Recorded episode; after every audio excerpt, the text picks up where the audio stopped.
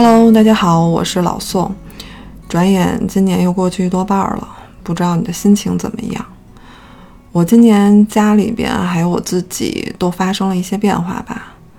就是在年初的时候，我妈妈突然查出了脑癌。这个病吧，当时发展的特别快。就是我记得春节前的时候，我妈妈还天天出去跳舞啊什么的。但是春节后大概一周。突然就开始，呃，头晕、呕吐，甚至出现了那种意识丧失的情况，其实还是挺危险的。开始我们也不知道是什么病，呃，去医院照 CT，看着也没有什么问题，因为医院的核磁约的时间会比较长，就直到做了核磁的检查，才发现是小脑上长了肿瘤。当时医生说，从片子的形态来看，可能不太好，就是他的肿瘤是那种大大小小的分散着长的。医生当时说，应该就两种情况，要么是脑胶质瘤，要么就是身体其他位置长了肿瘤，转移到脑子里面了。于是我们就赶紧找比较有经验的神经外科的大夫做了切除手术。大概是三月份做完了手术，然后休息了一个月，又进行了放疗、化疗，还有后面辅助的电场治疗。当时化验了切除出来的病理，才发现是四级的脑胶质瘤，整体的恶性程度是比较高的。医生说，术后如果是按照标准治疗手段进行维持的话，平均的存活期也只能是在十四个月左右。癌症这个病，之前一直觉得离我还挺远的。今年经历了妈妈的生病，我才理解了癌症还真的是很让人绝望。就是通常我们治病，每次完成一个治疗，身体都会变得更好。但是在治疗癌症的过程中，为了控制恶性肿瘤的生长，像是手术啊、放疗啊、化疗啊这些手段，对于本身正常的机体也会产生副作用。因为它会伤害肿瘤周边的组织，像我妈妈，她生病的是这个小脑嘛，所以随着治疗的几个阶段，能看到她是越来越没法走路，并且人的精神状态也在变差。这些治疗本身只能让病情恶化的相对慢一点，但是癌症发展的这个趋势跟走向是不会改变的。所以就会有一种越治疗身体越差的绝望感。虽然我是明确知道这个病的终点是什么的。现在我妈妈的状态还算是比较稳定吧。前段时间从医院回到家里面，我跟我爸爸还请了一个阿姨，每天会过来一块照顾我妈妈。然后今年最难的一点是什么呢？就是在处理家里面这些事情的同时，我在年初也开始生病，就是我的眼睛开始疯狂的长线粒肿。我不知道大家知不知道这个病哈，嗯，麦粒肿应该都听说过吧？就是线粒肿跟麦粒肿有点像，但是麦粒肿是细菌感染引起的，比如在抵抗力比较低的时候就比较容易起。我之前也得过。然后线粒肿，它是眼皮里面的睑板腺本身堵塞了形成的那种小包，但是我也不知道是身体的什么失衡了引发的这个睑板腺堵塞。反正截止到今年五月份我做手术的时候，两只眼睛一共是大大小小长了十多个线粒肿。医生当时也是惊了，因为通常得这个病也就长一两个。所以我当时做完手术得双眼蒙着纱布，换药的时候两只眼睛也是肿的不行，因为实在是切的太多了，呃，并且后面恢复的时间也比较长吧，直到最近我才觉得稍微稳定了一点儿。我记得我是在拆掉纱布的第二天被肿瘤医院叫过去做我妈妈放疗之前的这个谈话。现在想想，那段时间应该是我今年情绪最低落的时候吧。我其实之前一直都觉得自己是一个情绪特别不稳定的人，所以我的处理方法就是忽略掉这些情绪。在过去的很长一段时间，我都特别希望自己变成一个机器人，所以当时的微信名也是叫 Cyber。但是今年遇到的这些事儿，我发现必须得面对自己的情绪了，就是逃不掉了。于是我从今年开始看了很多身心灵方面的书，比如像《当下的力量》《禅者的初心》。呃，悉达多呀什么的，这些都是很经典的作品。这些书传达的智慧是说，当遇到那些超越了我们自身的非常宏大的命题，比如说疾病，比如说死亡，或者是当我们面对那些控制不了的事儿的时候，要学会绕过去，因为生活始终还是要继续嘛。我记得情绪最差的那段时间，经常是在往返医院的路上，我就一直在耳机里面循环的听南怀瑾讲《金刚经》，里面有句话是“应无所住而生其心”，对我的启发还是挺大的。他的意思是说，不能住在任何相上，这个相是现象表象的那个相，就是不能执着于任何事情，甚至不能住在空上面。因为会陷入虚无，用书上边的话说，就是要一切都无所住，物来则应，过去不留。然后也是从今年开始吧，我很少会去想一周之后、一个月之后或者一年之后的事情了，就是不确定的因素实在是太多了。我记得前两个月有一天早上，我安排的明明白白的，八点干什么，九点干什么，十点干什么。我不知道大家有没有这种感觉，就是脑子里面好像总是不停的在做计划，生怕耽误了一分钟。然后那天早上做饭的时候，一不留神就划破了手，只能去医院急诊打了一针破伤风，一上午的安排就被弄乱了。我现在觉得吧，一个时间就做好一件事就行了，走路的时候好好走路，吃饭的时候好好吃饭。就不要让大脑总是想着过去的事儿，想着未来的事儿，就集中精力把手头的事儿弄明白就行了。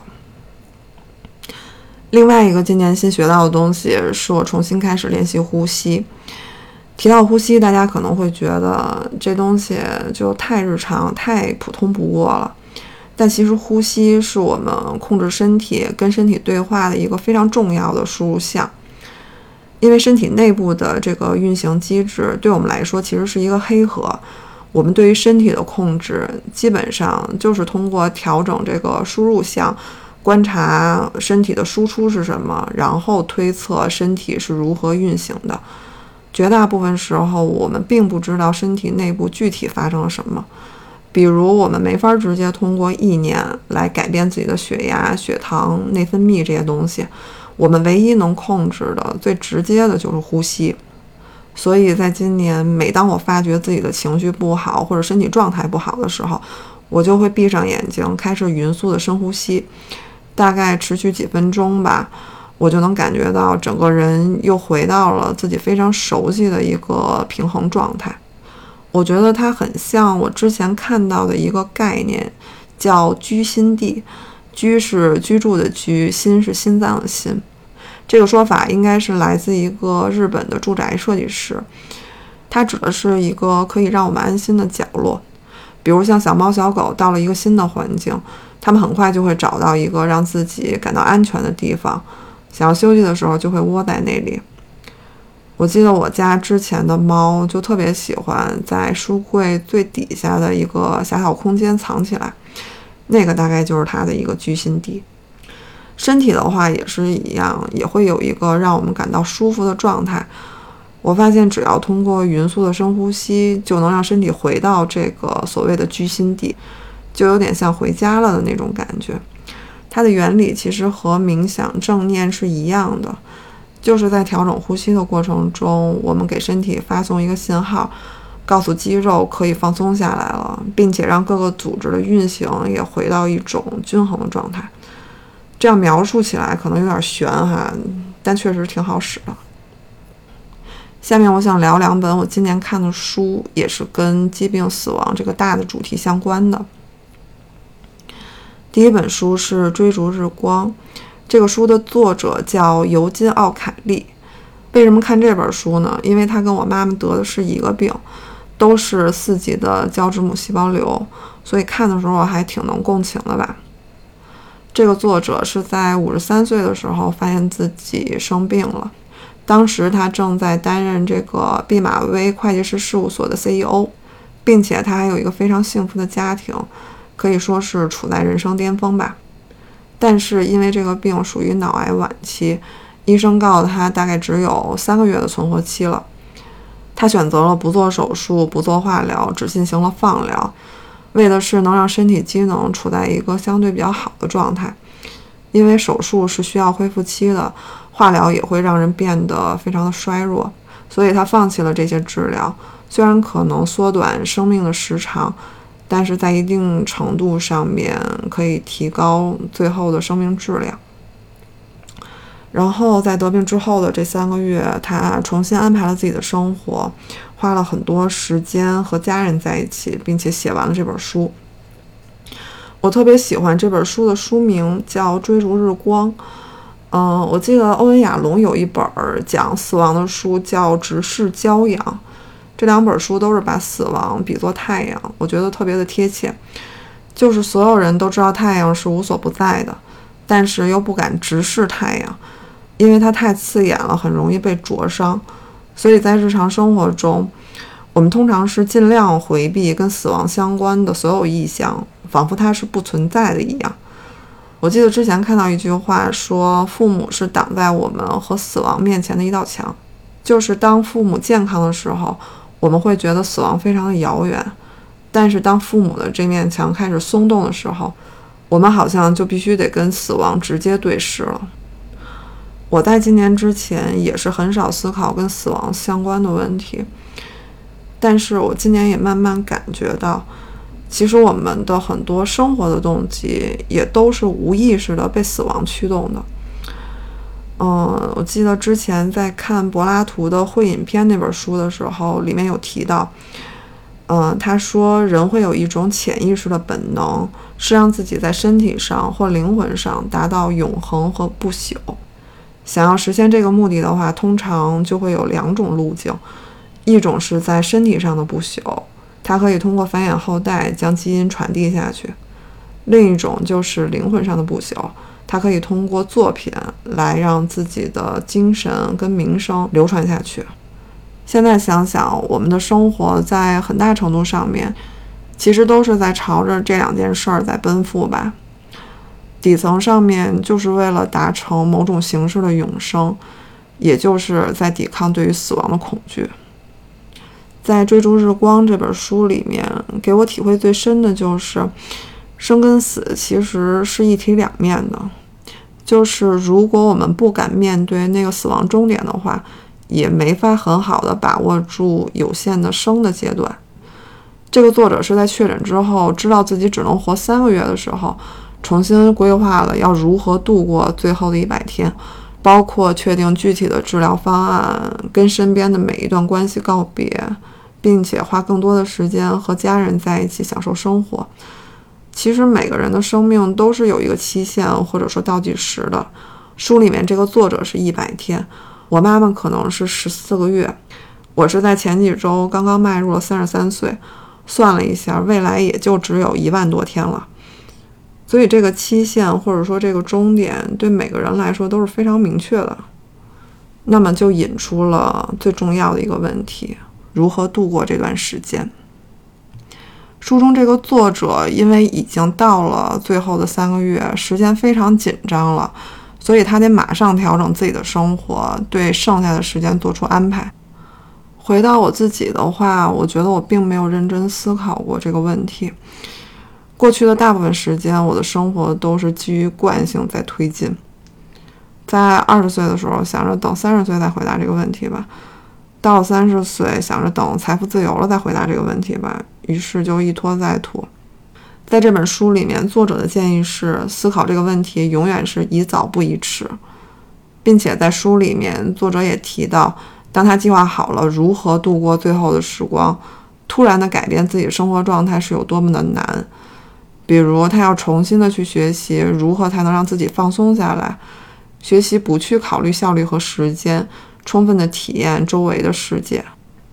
确实，想要改变自己的生活模式是非常难的。我也经常会意识到自己的生活陷入某种特定的循环当中，比如经常会因为相同的事情生气、情绪崩溃，比如总是一遍又一遍地进入同一类的糟糕的关系。今年看了脱口秀女王奥普拉写的一本关于创伤的书，让我突然就想明白了这件事儿。这个书上说，与不确定的痛苦相比，确定的痛苦会让我们感觉更好些。所以，我们就会重复的进入某种熟悉的痛苦当中。比如，对我来说，感受最深的一点就是，其实从小到大，我和我父母的关系，甚至是我爸和我妈之间的关系，都是非常疏离的。虽然我感觉，不管是家人、朋友还是亲密关系，可能会有更好的相处模式，可能亲密感会给人带来快乐。但是在我后来的生活中，我发现自己总是不自觉的就会进入那种熟悉的关系模式，和身边的人保持疏离，就是稍微亲近一点，我就会觉得非常别扭、不自然，因为那是我不熟悉的相处方式。我也不知道把自己留在舒适区是不是好的，但是今天想明白了自己为什么这么做，还是挺开心的吧。然后我今年还有一个变化，就是我不吃外卖了。我记得在去年的时候，对自己最不满意的就是我吃的实在是太差了。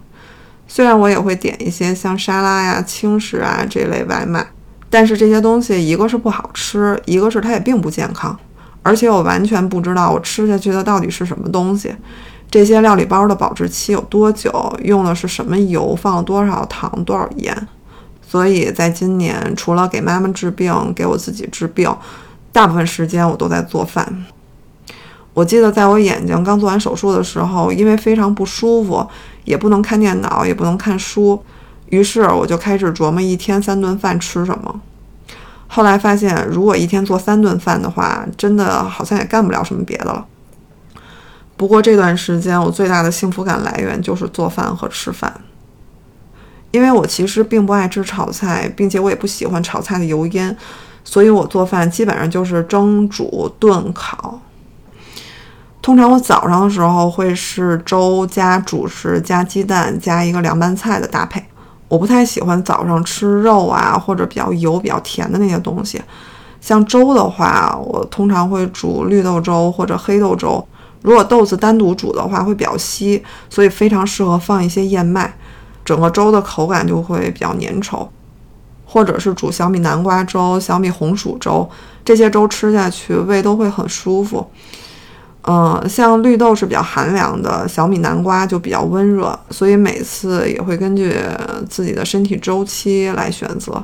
其实各种的谷物粮食应该吃的更杂一些。上面说的几种是我现在吃的比较多的。主食的话，我比较喜欢蒸一些土豆和胡萝卜，然后拌成土豆泥，就是在刚刚蒸好的时候放一点菜籽油，再放一点盐。在捣成泥的过程中，那个香气一下子就出来了，特别好吃，并且做起来也非常简单。这个是咸口的主食，如果是做甜口的话，就可以蒸一些红薯啊、紫薯啊这些东西。早上的凉拌菜，我吃的最多的是绿甘蓝、紫甘蓝，还有西兰花。其实也是应该吃的更杂一些，但是很多那种绿叶菜清理起来实在是太麻烦了。我也尝试买过那种加工好的冷冻蔬菜，但是体验实在是太差了。一个是感觉清理的没有非常干净，另外口感上也不新鲜，所以我尝试过一次之后就没有再买过。这个凉拌菜就非常简单，我每次就是用开水焯一下，然后淋一些芝麻油，再放一点盐，就非常好吃了。可能我的口味是比较清淡吧，我对那种特别复合的调味没有太多追求。嗯，然后，然后鸡蛋的话，我有时候会吃，有的时候不吃，因为像豆子里面蛋白质含量也是很多的。如果做鸡蛋的话，最简单的就是蒸，或者可以用空气炸锅做一个鸡蛋薄饼，也很方便。只要是打一个鸡蛋跟面粉和成糊糊，放一点盐，在空气炸锅里面铺一层油纸或者锡纸，烤二十分钟就好了。这个是早饭。到了中午的话，我通常会吃米饭或者面条。米饭的话，如果是工作日时间比较紧，我就会做焖饭，因为我比较喜欢白米和糙米混着吃，所以会在前一天晚上先把糙米给泡上，让口感变软一些，然后和白米一起洗干净了放锅里面，再放一些豌豆啊、胡萝卜丁啊、藕丁啊、香菇丁啊之类的。如果吃肉的话，可以放一些红肠或者腌过的排骨、鸡腿肉，再放一些酱油、菜籽油、盐，然后把水覆盖到米饭就可以了。我通常会在早上上班之前把电饭锅预约上时间，中午回来就可以直接吃了。如果做面条的话，我有一个特别好吃的拌面的做法，大概二十分钟就可以搞定，非常的简单，并且也能够吃到很多菜。拌料的话，我比较喜欢西红柿和丝瓜的搭配。先是将这个西红柿切成四瓣，丝瓜去皮切成条，然后一起上锅蒸。这个时候起火煮面，大概蒸十五分钟左右，面也是煮十五分钟左右，基本上就熟了。这个时候准备一个比较大的空碗，放一些酱油和盐，先把蒸好的西红柿放到碗里面，用叉子捣碎。这个时候，西红柿的汤汁就会渗出来，形成一个西红柿酱的状态。再把丝瓜放进来一起搅拌，这个东西就形成了一个卤。然后面条从锅里面捞出来，过一下水，控干之后就可以放到卤里面了。最后可以再加一点香油给搅拌开，真的特别好吃。嗯，总之中午的话还是要吃大米白面的。嗯，不过菜也是要吃够。到了晚上就比较简单了，我是每天晚上会吃一根玉米，再拌一个黄瓜，或者煮一碗冬瓜汤，有的时候也会煮一些饺子吃。我觉得吃饭最重要的就是让身体感觉舒服，比如我就不太喜欢吃肉，如果吃的稍微密集一点，就会觉得身体特别沉、特别累，这可能跟我个人的肠道菌群有关系，就是不太能代谢肉食。不过我偶尔还是会想吃肉，呃，所以通常会在周末炖一次肉。像我做的比较多的是像排骨跟海带呀、排骨跟藕啊这些搭配，或者是腌一些鸡腿肉跟白菜一起炖着吃，都非常好吃。嗯，更简单的话就是用空气炸锅直接把肉放进去烤二十分钟就可以了，非常方便。还有就是因为我非常喜欢吃面包，但是又不想从外边买，所以今年像面包我也开始自己做了。前几次我是用空气炸锅做的面包，把空气炸锅当成烤箱用，但是它得自己揉面呀、发酵啊、整形啊，就是非常麻烦，每次都得花一个下午的时间。后来我就买了面包机，实在是太方便了。基本上就是睡觉前把面粉呀、黄油啊、牛奶啊、糖啊、盐啊，所有的食材都放进去，第二天早上起来就做好了。而且整个家里面的味道就像面包房一样，非常的香。总之，做饭实在是太幸福了。我觉得我应该不会再吃外卖这种东西了。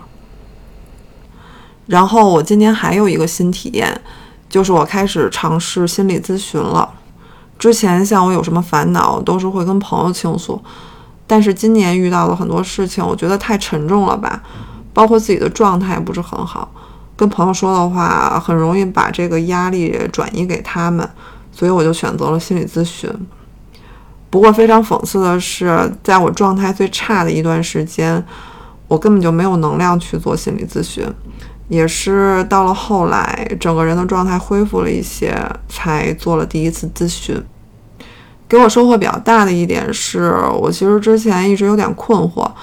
到底什么样的生活才是好的？应该用什么标准去衡量它？因为我发现很多大家都觉得好，大家都喜欢的东西，我并不喜欢。那我是不是应该改变自己的想法，自己的生活呢？然后这个心理咨询师就说，只要根据自己的体感来判断就可以了。比如说做什么事情让你觉得快乐，和什么人在一起让你觉得舒服，这些就是好的。所以像是一些专家的意见呀，或者大数据的研究结果呀，其实并不能给我们的生活提供具体的指导，他们可能只适合某个平均区间的人群，并且这些研究本身就有滞后性。可能研究对象的取样都是上一代人，如果完全拿他们作为依据来指导我们这一代人的生活，那就实在是太扯了。所以，一个东西到底适不适合自己，还是要尝试之后，根据自身的体感来去判断。另一本想聊的书是苏珊·桑塔格的《疾病的隐喻》，它讲的是我们在看待疾病的时候，除了关注疾病本身，还会给这个病赋予很多背后的含义。比如最古老的一种看法，觉得疾病是上天对这个人的惩罚；比如我们会给各种病赋予不同的人格；还有就是对于那些有传染性的疾病进行污名化。我在今年体会比较深的一点就是，刚才提到我在年初的时候眼睛开始长线粒肿嘛，当时我的左眼跟右眼各有一个比较大、比较红的包，非常的明显。就算是我戴着口罩吧，也是能看见眼睛的，所以眼睛生了病真的是最直观的。然后每次身边的人看到我眼睛上面长了包，就会特别关心的问我：“哎呀，你这个是怎么长的呀？最近是不是压力太大了呀？工作太辛苦了吧？”我知道大家可能是好意，但是我真的不知道怎么回答，因为就连医生也说不清楚到底是怎么回事儿，为什么我一次会长这么多。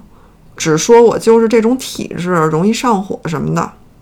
在医院里面，眼睛的病基本上就到眼睛为止，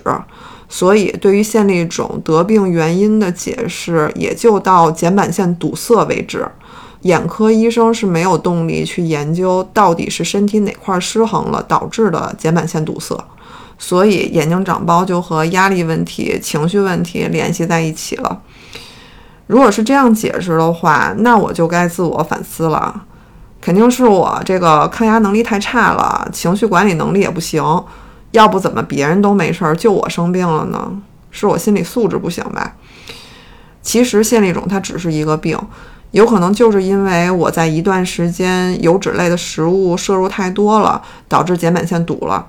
但是大家好像天然的就会把眼睛生病和这个上火呀、压力呀、情绪啊这些问题联系在一起，然后我就发现，当一个事情我们没法从原理上去解释它的时候，就喜欢给它赋予很多想象出来的意义。因为如果它是可解释的，那就直接说怎么回事儿就好了。只有当说不清楚怎么回事儿的时候，我们才开始寻找意义。比如说生活的意义我们解释不了，于是就发明了宗教。比如说人与人之间的这种吸引力我们解释不了，于是就把它命名为爱情。比如说工作的意义我们说不清楚，于是公司就定义了各种的使命、愿景、价值观。这个事儿在疾病里面就更明显了。如果是我们知道原理的疾病，就不会给它赋予一堆想象出来的意义。比如说感冒。它就是上呼吸道感染了病毒，我们可以通过自身的免疫力或者吃一些感冒药去解决。但是对于那些病因不明确，尤其是还没有治疗手段的疾病，我们就会给它赋予很多背后的意义，比如癌症，并且癌症它非常喜欢长在一些私密的部位，像是结肠、膀胱、乳房、子宫颈、前列腺等等，这些部位给人的想象空间就会更大。比如得乳腺癌的患者，通常都是女性，这个病就会和一些对女性的性格特征上的偏见联系起来，认为那些情绪不稳定、爱发脾气、性格暴躁的女性更容易得乳腺癌。但其实乳腺癌的病因就四个字，尚不明确。再比如得宫颈癌的患者肯定是女性了，大家就会觉得这个人肯定性生活混乱。但是，即使宫颈癌是 HPV 病毒促成的，那么也极有可能是这个女性的长期伴侣，也就是她的丈夫性生活混乱导致的。当然，这两种猜测和阐释都不好哈，还是应该把它作为疾病本身来看待。然后，苏珊·桑塔格的《疾病的隐喻》这本书就讲述了疾病是怎么从仅仅是身体的一种病，转变成一种道德评判的。首先，苏珊·桑塔格她自己就患有癌症，并且还得了两次癌症。第一次是在四十二岁的时候查出了乳腺癌，当时是非常奇迹的被治愈了。第二次是在她接近七十岁的时候又查出了子宫癌，这个年龄其实是非常危险的。不过她又活了下来，直到在二零零四年的时候，她最终因为白血病去世。所以她对于疾病的体验是非常深刻的。他说，在持续多年的治疗当中，自己不仅得忍受疾病本身带来的痛苦，而且还得承受那些附加在疾病上的各种象征意义的痛苦。而在他看来，后一种痛苦比前一种痛苦更加致命。在《疾病的隐喻》这本书里面，苏珊·桑塔格主要是列举了三种疾病：结核病、癌症还有艾滋病，来解释它们背后所隐含的意义。首先是结核病，现在这个病已经被成功的治愈了，但是在他还不清楚病因的那个年代，因为有很多的诗人、作家、艺术家都是结核病，比如像雪莱、济慈、卡夫卡、肖邦等等，所以结核病当时就被浪漫化了。大家认为那些有才华的、有艺术气质的人更容易得结核病。这个有点像我们现在给双向情感障碍所赋予的那种想象。后来结核病被发现其实是细菌感染导致的，于是就不再有这种说法了。第二个讲到的是癌症，刚才其实也说到了一些。嗯，这个癌症因为现在还没有被攻克嘛，所以市面上就会有各种各样的说法，认为有很多因素都会导致癌症。比如说，我们周边的环境会存在致癌物质，比如说基因、性格，还有自身的免疫力等等。其中有一种想象是，大家觉得那些长期压抑自己情感的人就容易得癌症，所以就出现了容易患癌的性格，比如那些生活比较压抑、性格比较消极的人。这样的话，就可以把患者的病归因成是他自己导致的，是他的性格或者生活习惯有问题。但是这些猜测其实都是非常荒谬的，他们只会让患者陷入自责。可能只有说在未来，像结核病那样，我们找到了癌症的单一病因，还有治疗方法，等那个时候，我们才能将它从各种隐喻中解脱出来。第三个讲到的是艾滋病，这个就非常显而易见了，因为这个病主要是通过性传播嘛，所以它天然的就和那种放纵的生活联系在一起了。像艾滋病啊，还有其他的一些跟性相关的疾病，好像就成为了检验一个人品行的标准。如果这个人能够洁身自好，一直保持健康，那么就成了他品行比较好的证明。但是如果这个人生病了，尤其是跟性相关的这些疾病，那就是他堕落的表现。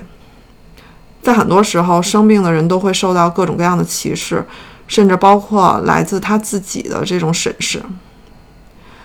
在这本书里面，苏珊·桑塔格对上面提到的三种疾病还有非常详细的论述。他是希望通过将这些疾病背后的隐喻说出来，最终达到摆脱这些隐喻的目的。在书的结尾有段话我非常喜欢，